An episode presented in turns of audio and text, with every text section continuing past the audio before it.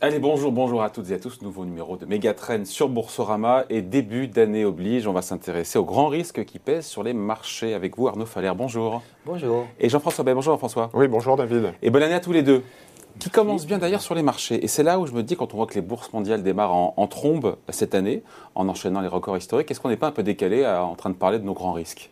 Alors on est dans une situation inédite, David. Hein. En 2022, je pense qu'on vient, pour prendre un petit peu de recul, puisqu'on est dans Megatrend, donc il faut prendre un peu de recul, on vient de vivre 2020 un choc, une crise sanitaire unique, mondiale. On a vécu 2021 avec une relance, un contre-choc, une relance qui a eu des effets sur l'inflation, les chaînes de production, enfin plein de secteurs avec toujours aussi en filigrane les mêmes méga-trends, c'est-à-dire les mêmes euh, mutations. On peut reparler du vieillissement de la population, du climat, du digital, et qui restent là, en fait, hein, donc qui, sont, sont, toujours présents. Donc euh, voilà, on se retrouve en 2022 avec des mouvements des marchés qui sont sur des niveaux extrêmes, déséquilibrés, j'allais dire, on va en reparler ensemble, l'inflation, les taux, les valorisations. Et qui dit niveau extrême dit risque extrême, c'est-à-dire qu'il y aura peut-être des corrections, ces déséquilibres vont peut-être se normaliser, mais en tout cas, voilà, il faut s'y préparer, il faut les avoir en tête. Il faut s'attendre, Arnaud, à une année agitée, parce que voilà, il y a beaucoup de beaucoup d'incertitudes, beaucoup de marchés extrêmes avec des valorisations à la fois sur les taux, sur l'inflation, sur. Euh, c'est vrai qu'on n'a jamais démarré une, un resserre monétaire avec des taux aussi bas. Euh, voilà, il y a. Donc effectivement, pour, pour l'instant, on a l'impression que le train va se poursuivre. Qu'est-ce qui pourrait faire dérailler le train, justement Donc, euh, Mais juste, avant, euh, le fait que le train continue sur sa lancée, c'est intéressant ça. Euh, Aujourd'hui, s'intéresser aux grands risques, alors qu'aujourd'hui, encore une fois, on enchaîne les records et que les investisseurs donnent le sentiment voilà, qu'on baigne dans l'euphorie et que rien ne peut venir troubler cette euphorie, en tout cas pour l'instant. Ben oui, pourquoi? Parce que, effectivement, d'abord, le front sanitaire, on va en parler deux secondes. Effectivement, on a l'impression que la vague Omicron est très forte, simplement les cas sont beaucoup sévères, sont beaucoup plus faibles.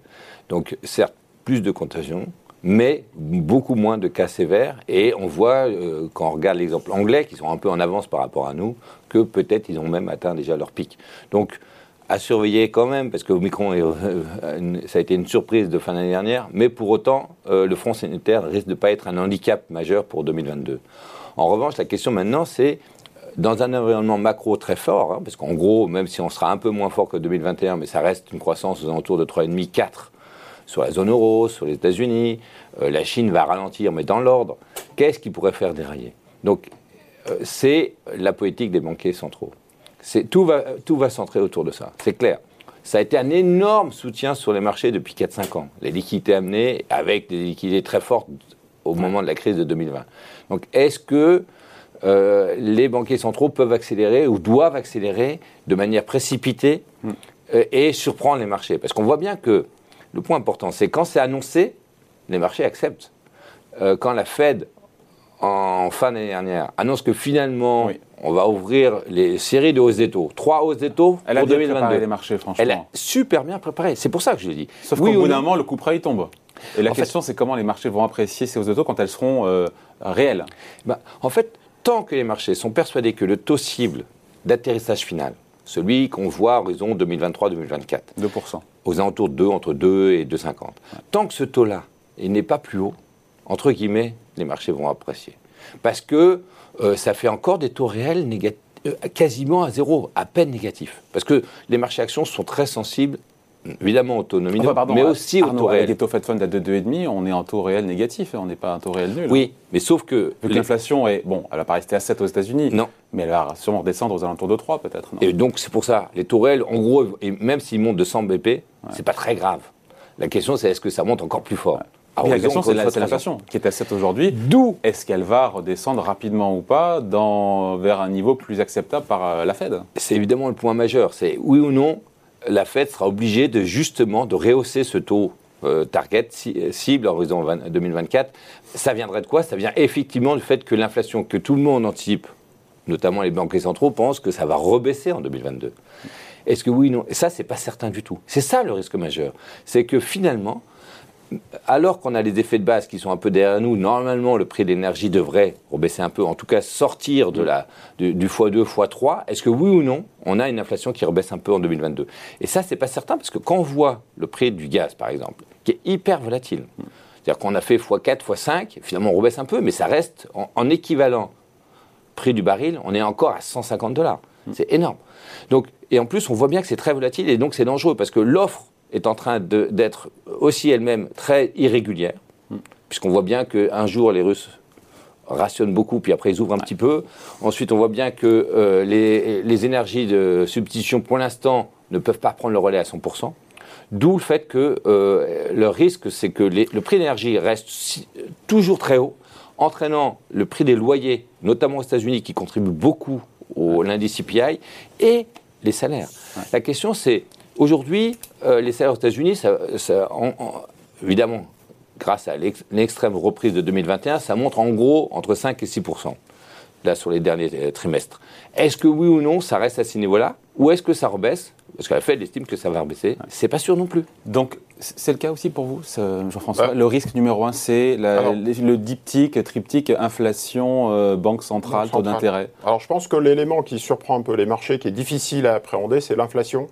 Euh, l'inflation, c'est un petit peu comme aux échecs, c'est-à-dire que la menace va aux exécutions. Le fait même qu'on parle de l'inflation, du retour de l'inflation, génère automatiquement, c'est les agents économiques, un besoin de protection. Chez les salariés, c'est ben donc il faudrait augmenter les salaires. Euh, c'est pas plus 5%, c'est plus 10%. Chez les chauffeurs euh, routiers, en ce moment en France, donc on, voilà, on a, du mal à, on croit rêver, 10% hein, de hausse des salaires. Et du coup, ça a un effet emballement qui est peut-être peut-être pas pricé ou anticipé par les marchés. Et pour les investisseurs, c'est pareil. J'ai besoin de me protéger contre l'inflation, qui est un petit peu le poison des rentiers.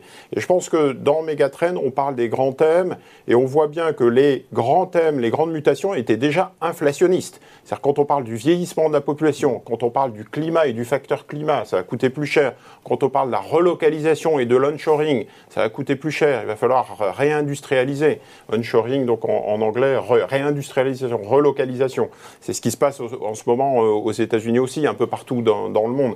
Donc c'est au détriment des pays émergents de la Chine et à l'avantage de l'Europe, mais avec un coût supplémentaire plus le fait que effectivement on ait une injection de liquidité, un plan de relance tel qu'il y a un, effet offre-demande qui, est plutôt inflationniste. Donc on a cette conjonction, un peu ce multiple Big Bang au même moment en début 2022, qui du coup inquiète ou peut inquiéter les marchés, hein, donc avec un effet euh, inflation égale hausse des taux. Et à ce moment-là, comment vont piloter, comment les banques centrales vont piloter ça, avec des impacts sur les classes d'actifs.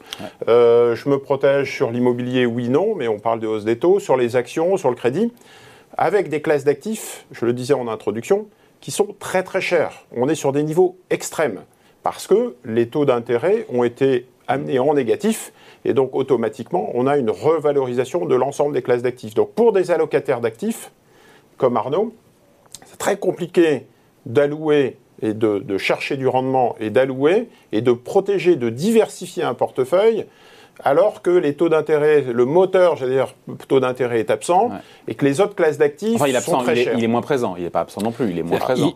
Il, est moins présent au sens, ça ne sera pas l'actif de refuge si jamais il se passe quelque chose. Le, dans un portefeuille diversifié, des fois, on, équilibre les taux et les actions. on se dit, si jamais il y a un coup de tabac sur les actions, on gagnerait un peu sur les taux. Là, c'est plus ça qui va se passer. Là, l'actif taux n'est pas l'actif de diversification, de refuge, et voire même de gain si jamais ça se passe mal. Ceci dit, nous sommes que, pour l'instant, on a l'impression vraiment que le train peut continuer. Qu'est-ce qui serait vraiment le catalyste? C'est pas tant les hausses des taux, parce que les trois hausses de taux de la Fed, là, en 2000, ils sont dans les marchés. C'est un jour quand la Fed parlera de réduction de taille de bilan ça, c'est qui nous regardent, je vous coupe, c'est quoi une réduction de tête de bilan? C'est-à-dire que la Fed Aujourd'hui, on a 8, ou 9 000 milliards de dollars. Exactement. La tête du bilan de la Fed.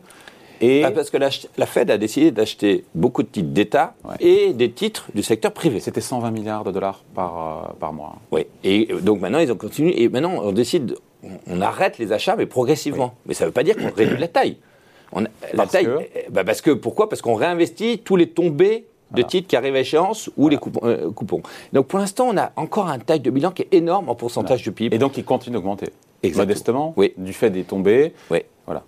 Des, et donc, la question, qui arrivent à échéance. Exactement. Et donc la question, c'est les liquidités qui se sont déversées. Ça a été un énorme euh, soutien. Oui. Si jamais il y a moins de liquidités, personne n'en parle, pardon Arnaud, personne n'en parle. Parce que c'est un peu tôt. Mais après les hausses des taux. Parce que finalement, encore une fois, comme j'ai évoqué, le 2 points, le 2 points entre 2 et 2,25 pour les taux, cibles, ok. Mais si le catalyse, c'est cette fois-ci la Fed dit, on, ça sert à rien d'avoir. Mais pourquoi est-ce qu'ils ne relèveraient pas d'abord plus les taux avant de réduire leur bilan en allant les taux Fed Fund ah bah parce que non, mais ils vont commencer en 2023, en, pardon, en 2022 à monter des taux courts, et puis ils vont commencer à parler, probablement plutôt au deuxième semestre, de dire, ok, on va peut-être non seulement euh, pas ralentir les achats, mais en plus ne pas réinvestir et tomber. Et ça, c'est pas encore aujourd'hui pricé, anticipé par. Non, parce que même, au même à la Fed, ils ont commencé à évoquer le sujet, mais encore une fois, horizon plus long. Ça, ça, ça, c'est ça, le grand risque. Parce que ça, les liquidités sur les marchés, pourquoi, on a pourquoi partout il y a beaucoup de liquidités dans toutes les classes actifs, l'immobilier, les actions, etc., elles viennent de là à l'origine. C'est ça le grand risque. On peut peut-être ajouter deux risques, David, euh, pour sortir un peu de cette composante inflation taux d'intérêt, taux réel. C'est aussi, Mais qui va, nous, qui va nous accompagner pendant toute l'année. nous accompagner pendant toute l'année. C'est la concentration dans les indices américains de la tech et la tech, les GAFAM. Hein, on voit que la tech, c'est aussi un point de fragilité sur les marchés en ce moment. On pourrait rajouter aussi la Chine, on en a parlé un petit peu, c'est aussi une source d'inquiétude. ça l'est tous les ans. Oui, mais là, euh, on a quand même eu un, un, un appel, enfin un signal en, en 2021 avec Evergrande donc on voit que le modèle économique chinois doit être euh, euh, restructuré ou réorganisé euh, voilà, d'une main de fer, mais voilà, il y, a une reprise en main de la tech et de certains pans de, l'économie type les promoteurs immobiliers. Et donc ça sera aussi source d'inquiétude parce que la Chine, c'est quand même le moteur de croissance des 20 dernières années dans les méga trends il y avait justement cette mondialisation et cet apport de, la Chine, désinflationniste la plupart du temps. Donc euh, si la Chine euh, va pas bien et s'enrhume, on risque d'être aussi par ricochet touché. En termes de stratégie de portefeuille, justement, la déclinaison, c'est aujourd'hui les actions, parce qu'on n'a pas encore une fois le débat sur la taille de bilan des banquiers centraux. Donc les actions, mais les actions pays développées aujourd'hui. Il semble qu'il faut les privilégier. Pour l'instant, pas encore les émergents, pas encore la Chine. La Chine a sous-performé en 2021 on peut se dire oui, super. Pour l'instant, ce n'est pas encore le moment d'y revenir. D'abord le front sanitaire, ensuite les limites réglementaires, qui, les vagues réglementaires qui continuent. Euh, en 2021, c'était énorme, mais ça continue encore en 2022. Les vagues réglementaires, en les, euh, ils préfèrent une croissance durable au sens euh, et, plutôt que des inégalités extrêmes. Donc on a vu ce qu'ils ont fait sur Alibaba, etc. Euh, l'ensemble du secteur tech chinois, ça va être effectivement bien régulé. On a vu ce qu'ils ont fait sur les jeux vidéo, etc. Donc, euh, c'est pas fini parce qu'il faut se rappeler que Xi Jinping sera euh, réélu à l'automne 2022 pour un, un troisième mandat puisque c'est des mandats de 5 ans. Et donc, il se peut que ça continue au moins jusqu'à l'automne. Donc, il y aura peut-être des opportunités sur les émergents, mais il me semble aujourd'hui, il faut garder des munitions et y aller vraiment avec parcimonie.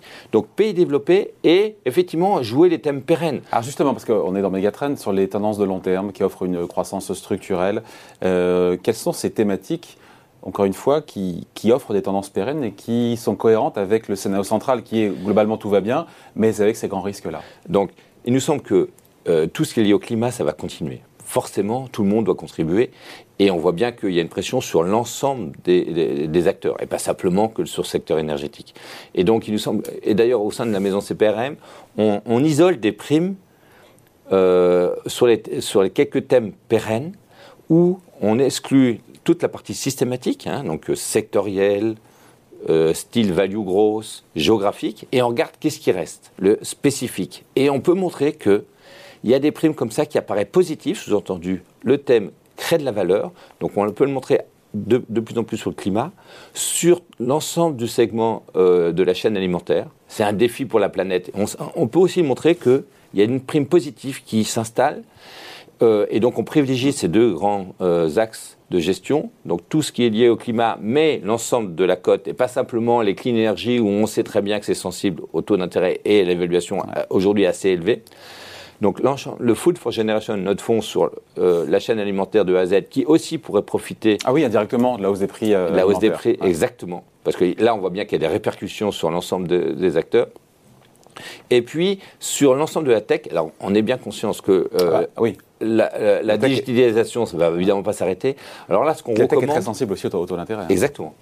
On recommande sur euh, l'ensemble de ces fonds d'y aller de manière fractionnée, parce qu'on parle beaucoup de diversification géographique. Hein. Pour les personnes physiques, on, on dit vaut mieux ne pas mettre tous les œufs dans le même panier, de mettre en Europe, aux États-Unis, en Asie, etc. On oublie de dire qu'il y a aussi un grand moteur de diversification, c'est, on appelle ça diversification temporelle, sous-entendu, j'achète tous les mois une ah, fraction. c'est les versions programmées, ça. Les versions programmées. Mais c'est, l'histoire montre que c'est extrêmement puissant. C'est-à-dire que même l'investisseur qui achetait, qui commençait ses investissements en 2007, on peut dire que ce n'était pas le meilleur timing après la crise de 2008-2009, en fait retrouve très vite, dès 2010, pour autant qu'il Parce qu'il continue à acheter dans les phases de baisse. Exactement. Le problème, c'est qu'il y a des gens qui disent Oh là, dès que ça baisse, j'arrête mon versement programmé. C'est là où justement. Et ça, c'est une énorme erreur. Il faudrait même doubler les versements à ce moment-là. Oui, mais même celui qui ne double pas, même celui qui ne double pas, il retrouve assez vite ces niveaux d'entrée. Et donc, sur euh, l'ensemble du secteur de la tech, il nous semble qu'il faut y aller en, en programmé, parce qu'effectivement, les taux vont monter, et donc ça peut handicaper mm. euh, ce secteur-là aujourd'hui.